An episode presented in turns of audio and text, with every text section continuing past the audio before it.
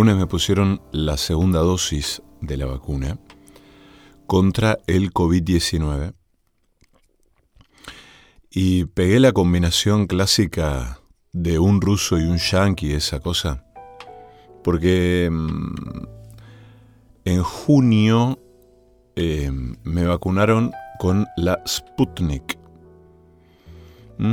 Y ahora me pusieron la Moderna. Y mm, me tiró de una manera que no les puedo explicar. Eh, primero, lo primero que sentí fue un dolor muy, muy intenso, como si me hubieran pegado muy fuerte varias veces en el brazo, que elegí el izquierdo para que me pongan la vacuna como si me hubiera pasado algo por arriba del brazo, ¿no? Como si me hubiera golpeado muy fuerte. Y... Bueno, me tiró. Levanté fiebre, me dolió todo el cuerpo, todavía me duele. Hoy es miércoles. Y... Me ganó el cuerpo. ¿Mm? Uno que no está acostumbrado a, digamos, sentirse impedido, al menos yo, físicamente, em, cuando no puedo hacer mi vida normal, no puedo hacer las cosas que hago habitualmente, es raro, ¿no? Supongo que a todos les pasa. Entonces hay un momento en el que uno directamente renuncia a cualquier este, posibilidad de, de batalla. Simplemente se entrega a la cama, a esa forma del malestar que no permite otra cosa más que estar acostado. Porque, porque Vienen los chuchos de frío, viene la fiebre, viene el paracetamol y un rato después la transpiración de cuando baja la fiebre, eh, el dolor del cuerpo, la debilidad, cierto mareo, cierto dolor que aparece detrás de los ojos y en la cabeza, una sensación rara. Bueno, dicen que los efectos de la vacuna son em, como un COVID leve. Bueno, con aquellas vacunas que tienen efectos secundarios, naturalmente. Porque, por ejemplo, con la Sputnik no sentí absolutamente nada, no me pasó absolutamente nada. Pero esta fue impresionante. Sigue siéndolo, todavía no estoy al 100%, pero mm, hay como una, una caída en, ese estado de malestar, digamos, que tiene que ver con eh, mirar algo en Netflix, leer, mirar partidos de algo repetidos en YouTube, volver a leer, redescubrir libros, textos, como hay una especie de paz o de mansedumbre en la que uno cae porque no puede hacer otra cosa. Pero algo de eso está bueno, ¿no? Porque tiene, tiene que ver con encontrarse con algunas cosas. Em, y el cuerpo. Encontrarse con el cuerpo. En un rato voy a leer algunos fragmentos de un artículo que publicó Alexandra Cohen en el diario AR sobre notas sobre el cuerpo, sobre el cuerpo me parece maravilloso. Pero me acordaba de este tema, de Café Tacuba. Déjate caer, déjate caer.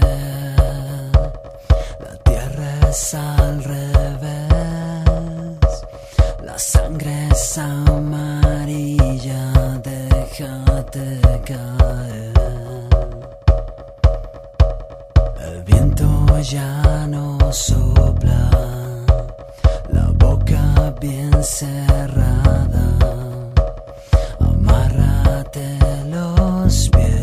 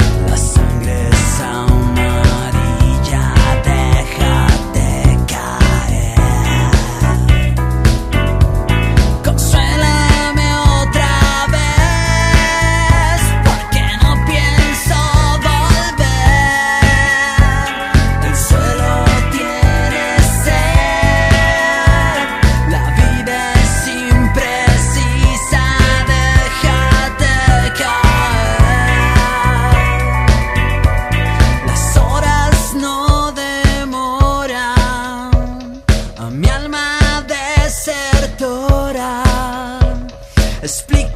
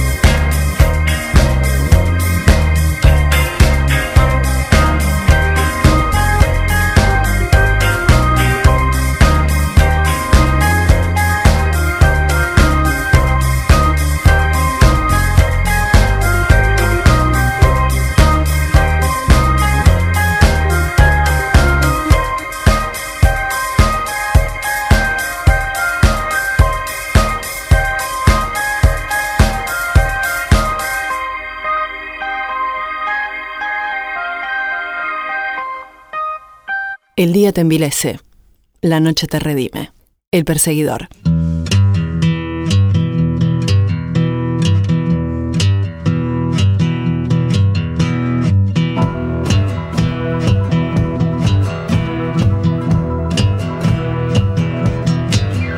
Your own personal Jesus. Someone to hear your prayers someone who cares. Your own personal Jesus.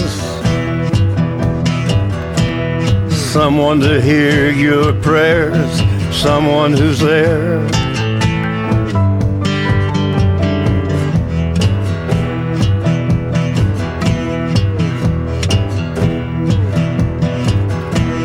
Feeling unknown and you're all alone, flesh and bone by the telephone. Lift up the receiver, I'll make you a believer. Take second best, put me to the test. Things on your chest, you need to confess. I will deliver, you know I'm a forgiver.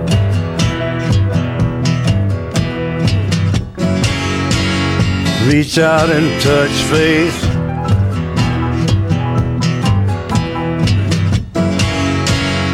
Reach out and touch faith. Your own personal Jesus. Someone to hear your prayers. Someone who cares.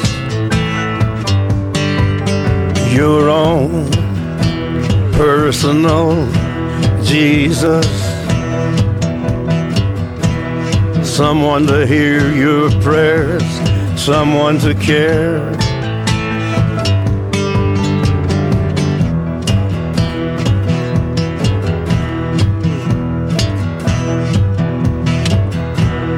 Feeling unknown and you're all alone, flesh and bone by the telephone.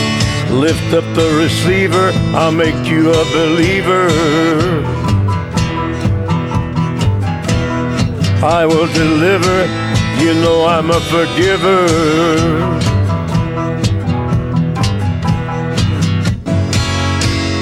Reach out and touch faith.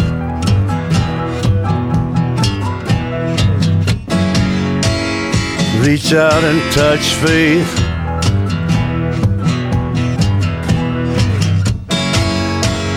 Reach out and touch faith.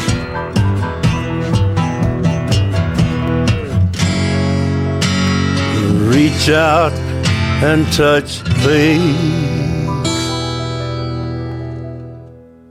El cuerpo, el cuerpo incomoda, molesta, perturba, inquieta, no solo a quienes lo portamos, sino a quienes pretendieron desde siempre pensarlo.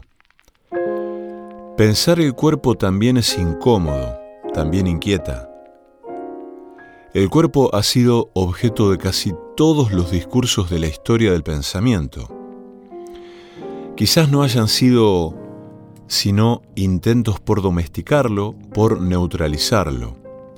Escrutar el cuerpo para entenderlo, para soportarlo, para detener su presencia ominosa, al menos un rato. Escribirlo para aquietarlo. El cuerpo es lo más extraño que tenemos si es que lo tenemos. Es nuestro y no es nuestro a la vez. Es propio e impropio al mismo tiempo.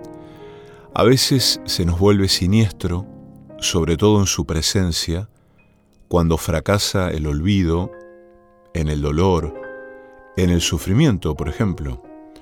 Juan Ritbo sostiene que estamos constantemente pasando de ser un cuerpo pulsional a tener un cuerpo deseante. El sujeto, según mi manera de ver, está, mientras viva, alternando entre confundirse con su cuerpo y separarse de él. El paso del ámbito pulsional al deseante supone cruzar el umbral de la angustia. Y entonces me acuerdo de esto que subrayé en un libro de Rachel Kusk. Una casa en mitad del paisaje, refugio y prisión al mismo tiempo. Y también de este subrayado en un libro de Juan José Saer. Lo desconocido es una abstracción, lo conocido un desierto.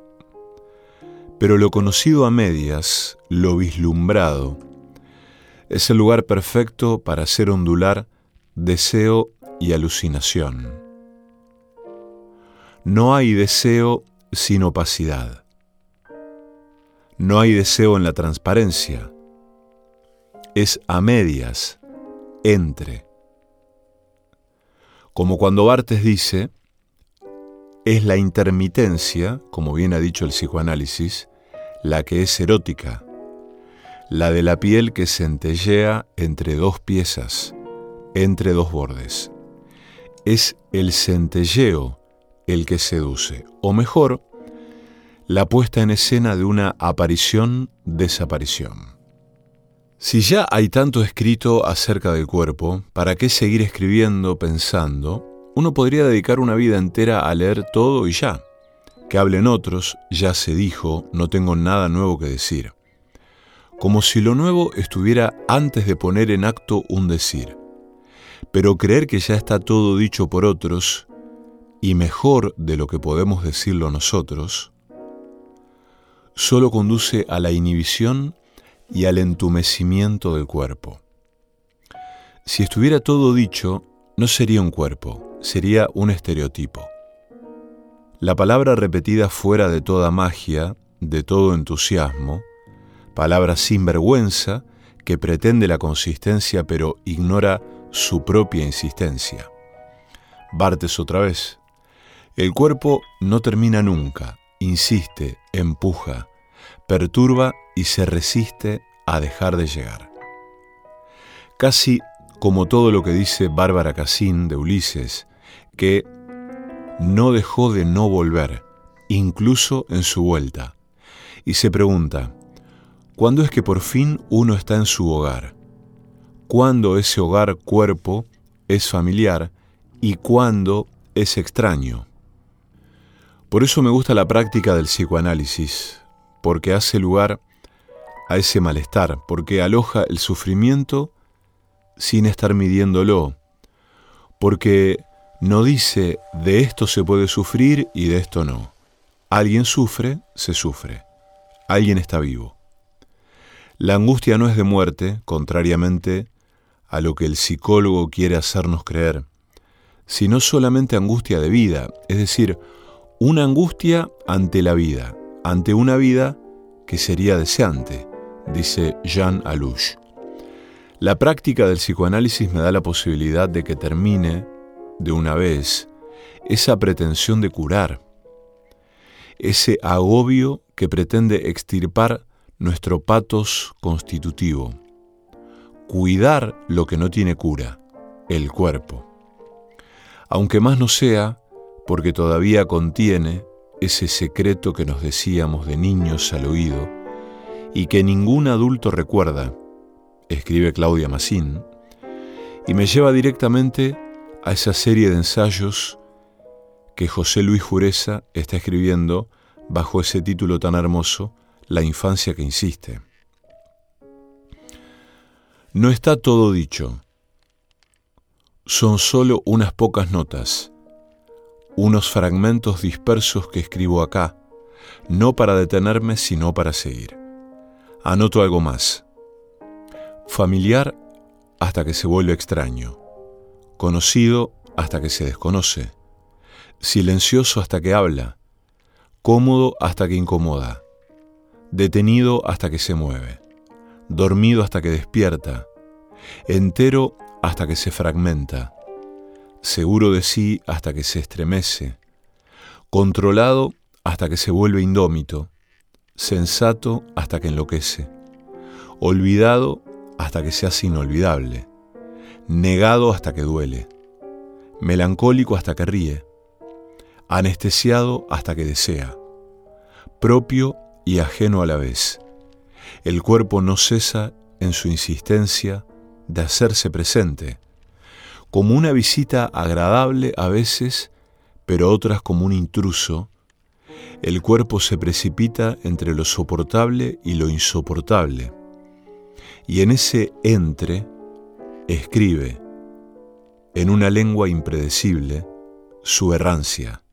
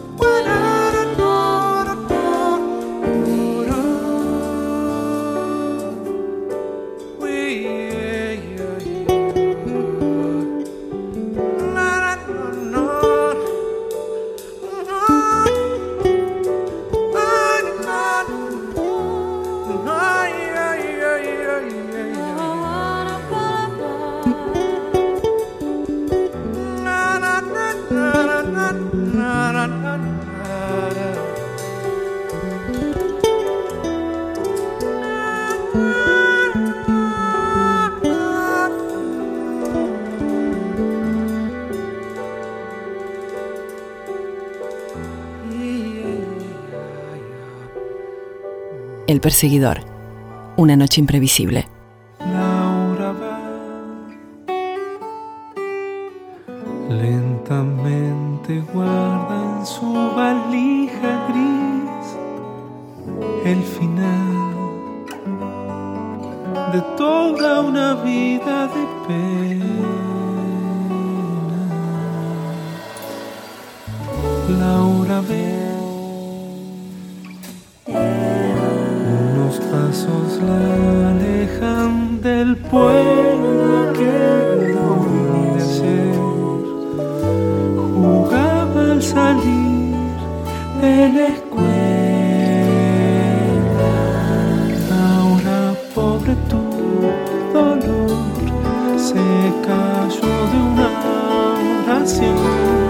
Por eso te vas con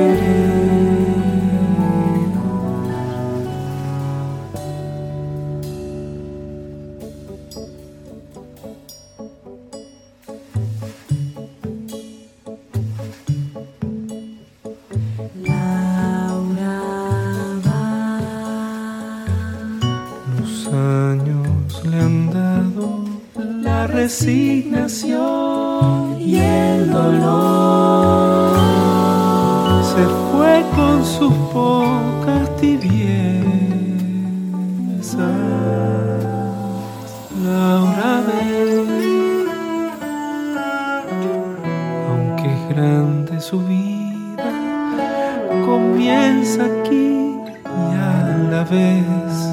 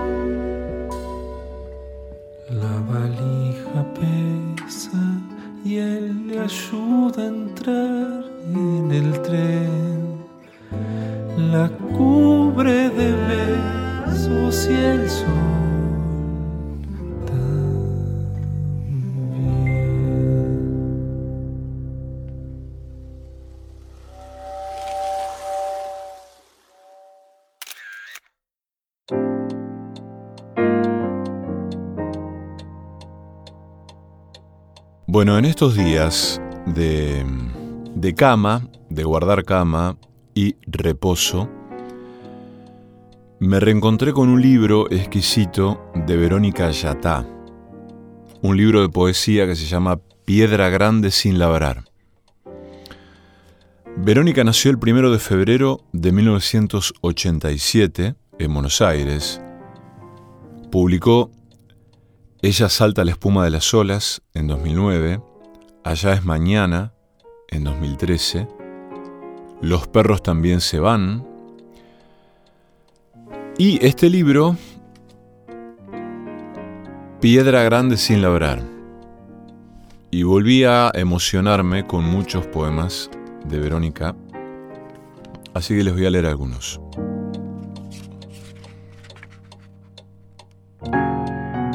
Para vivir en esta casa hay que morir un poco. Las ménsulas de los estantes no sirvieron más. El colchón que traje se perdió en el piso de listones marrones. Flotó la vieja cama en la nueva casa. La mesa, ahora una isla, sin paredes tocándole un borde. La otra casa tenía 20 metros cuadrados y yo podía ver desde la cocina la cama, desde la cama el balcón, desde el balcón la calle. Es cierto, un día dije, basta con esto de correr el tacho de basura para cerrar la puerta, la lámpara de pie si viene un invitado. Era una casa a la medida que yo tenía de mí, y en ella veía, como en mí, todas sus partes a la vez. Vivir en esta casa, en cambio, es darme aire, un punto ciego.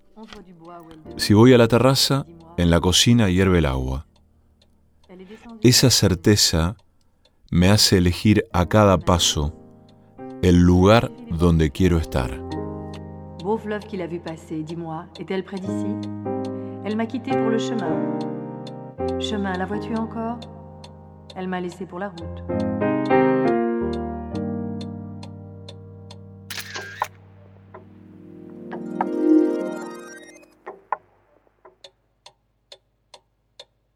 Eau pure du bassin, miroir immobile, dis-moi ma beauté. Bilitis, qui que tu sois, Tétis peut-être ou Amphitrité. Tu es belle, sache-le. Ton visage se penche sous ta chevelure épaisse, gonflée de fleurs et de parfums. Tes paupières molles s'ouvrent à peine, et tes flancs sont là des mouvements de l'amour. Ton corps fatigué du poids de tes seins porte les marques fines de l'ongle et les taches bleues du baiser. Tes bras sont rougis par l'étreinte. Chaque ligne de ta peau fut aimée. Au clair du bassin, ta fraîcheur repose. Reçois-moi qui suis lasse en effet. Emporte le phare de mes joues et la sueur de mon ventre et le souvenir de la nuit.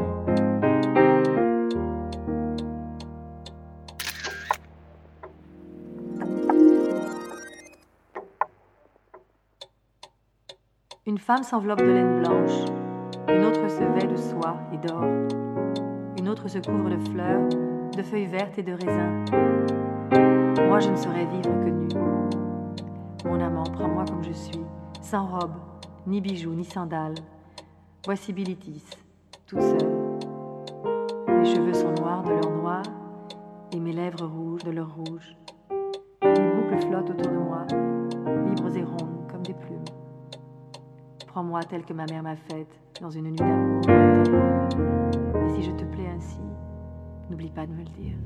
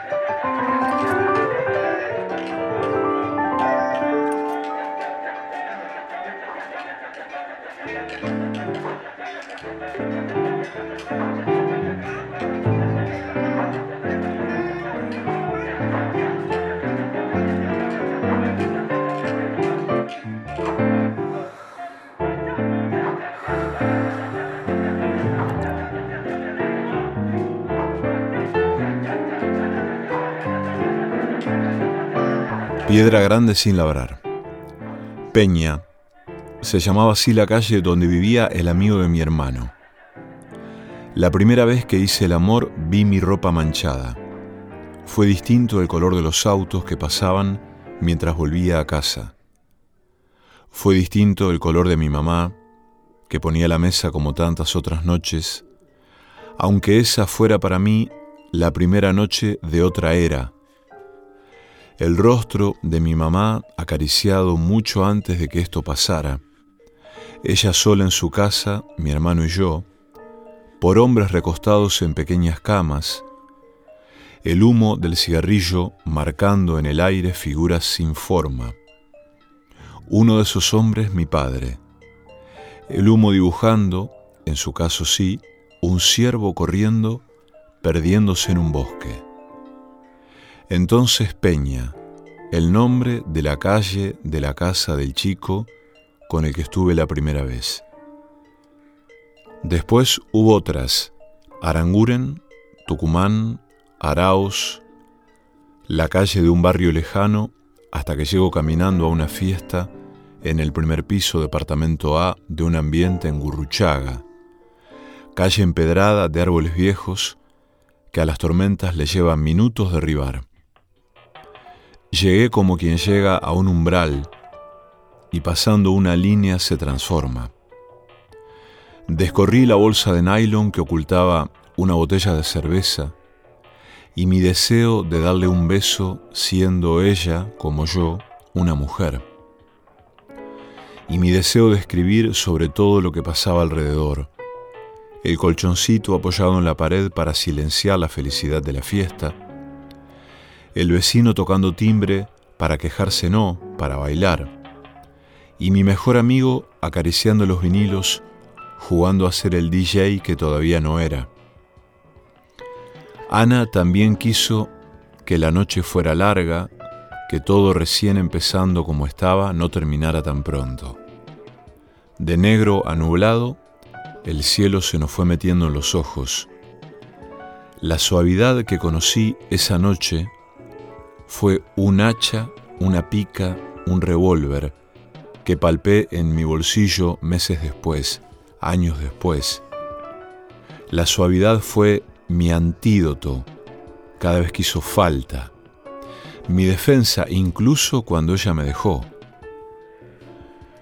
Ahora cuando algo termina me acuerdo de esa noche. Lo que se tuvo una noche, si de verdad se tuvo, se tiene otra vez.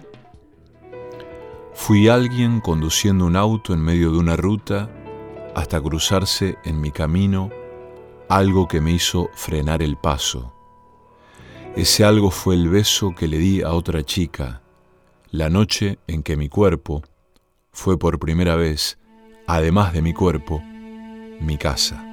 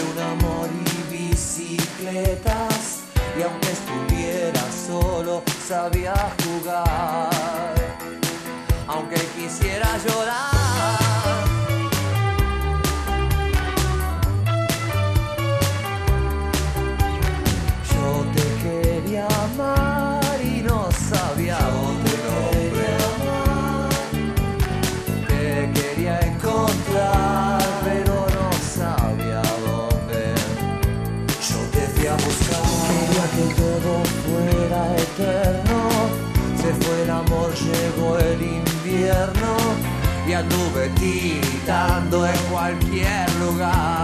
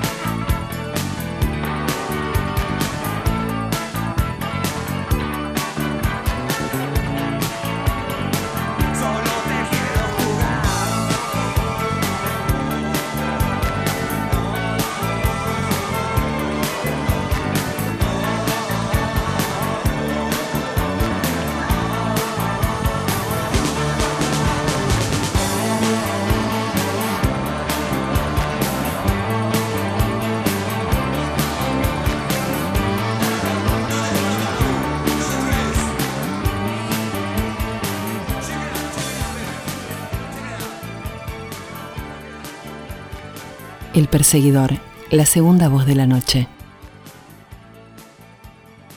En esos bares mi papá fue testigo de mi crecimiento como yo de su declive. Únicamente en esos bares mi papá pudo haber arrimado una silla alta para una nena de dos años. Si alguna vez me alimentó dibujando el trazo de un avión imaginario, pudo haber sido ahí. Durante años nos pasó a buscar a mi hermano y a mí un sábado por estación, incluso en invierno, para hacer un recorrido al que llamábamos Los Puentes, y consistía en caminar de Palermo a Belgrano y terminar comiendo en una pizzería de Avenida Cabildo. Ya escribí un poema sobre eso, pero hay algo que ese poema no alcanzó a decir. Los poemas se parecen más a una puerta entornada, y quiero seguir mirando eso que apenas muestran. La primera vez que vi el amanecer fue agarrada a la mano de él. Era primero de enero y volvíamos a las seis. Mi papá nunca tuvo casa, pero sí bares. Y su gusto varía tanto como su ánimo. Va de bares deprimentes a bares hermosos. Si alguien me preguntara cuál es su bar favorito, no podría decirlo, y menos entender que durante años haya preferido restaurantes con servilletas de tela blanca y fuentes ovaladas, donde pedíamos ravioles para compartir, y hoy se conforme con cadenas rápidas en las que puede pasarse horas anotando cosas en servilletas de papel. Cuando mi papá y yo entramos a un bar, no estamos entrando a un bar, sino al pasillo, al cuarto, a la cocina de nuestra casa. Con mi mamá es fácil hablar porque las charlas se superponen a otros quehaceres, ella cortando cebolla para una ensalada o surciendo el ruedo de algún pantalón. Con mi papá las palabras pesan, porque son las que nos arman la escena. En un restaurante de colegiales le dije, Pa, te tengo que decir algo. En un bar de Arauz y Juncal me dijo, Beri, tengo algo para decirte. En decenas de bares diseminados me ayudó a estudiar para aprobar exámenes mientras él buscaba trabajo en los clasificados del diario. La primera vez que vi a una mujer desnuda fue en un bar. Tenía los breteles caídos, estaba borracha y sentada en el inodoro con la puerta abierta. Cuando volví a la mesa dije, acabo de ver algo raro, pero más que raro, era fascinante. En otro bar me dijo, escucha, Cesárea Évora, y se puso a tararear. Yo no sé si a Cesárea la escucharía tanto, de no ser porque veo, al escucharla, el sol que entraba esa tarde por la ventana de ese bar, el rato que tuvimos de música y silencio.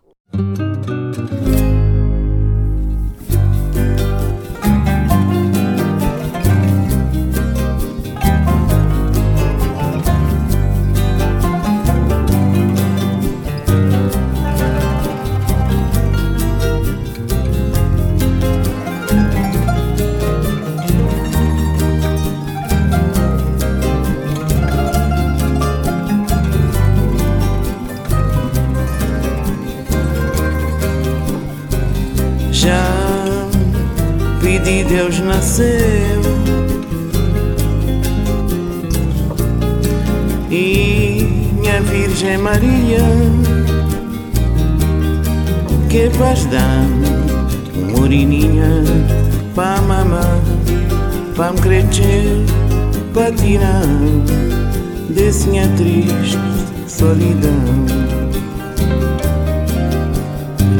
Já pedi Deus nascer e minha Virgem Maria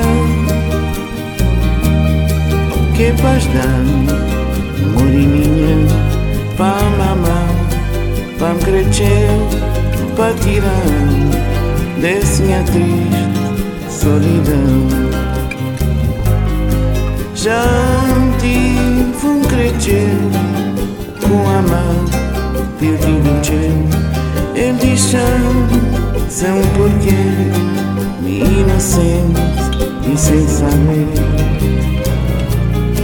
Minha inocência foi grande demais mas Deus cada dormia nesse mundo que era mais um vento sueste leva-me minha coração. Ficar isolado. Já me tive um creteu com a mão perdido teu. Ele diz se é um porquê inocente e sem saber minha inocência foi grande demais. Mas Deus que até dormia a julgar Nesse mundo que era mais Um vento sueste leva-me Minha coração. Fica isolado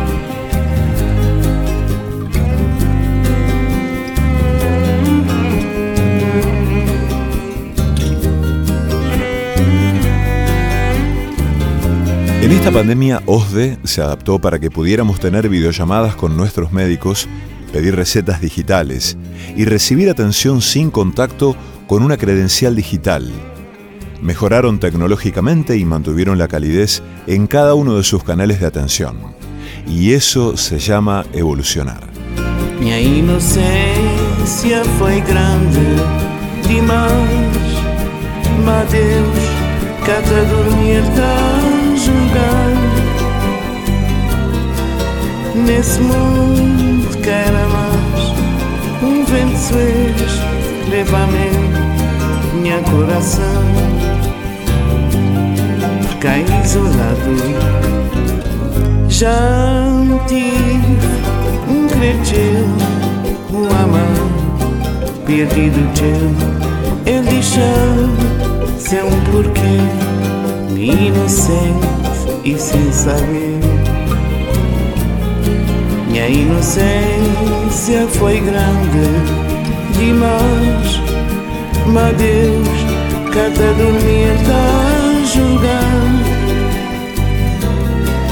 nesse mundo que era mais um vento sueste leva-me minha coração.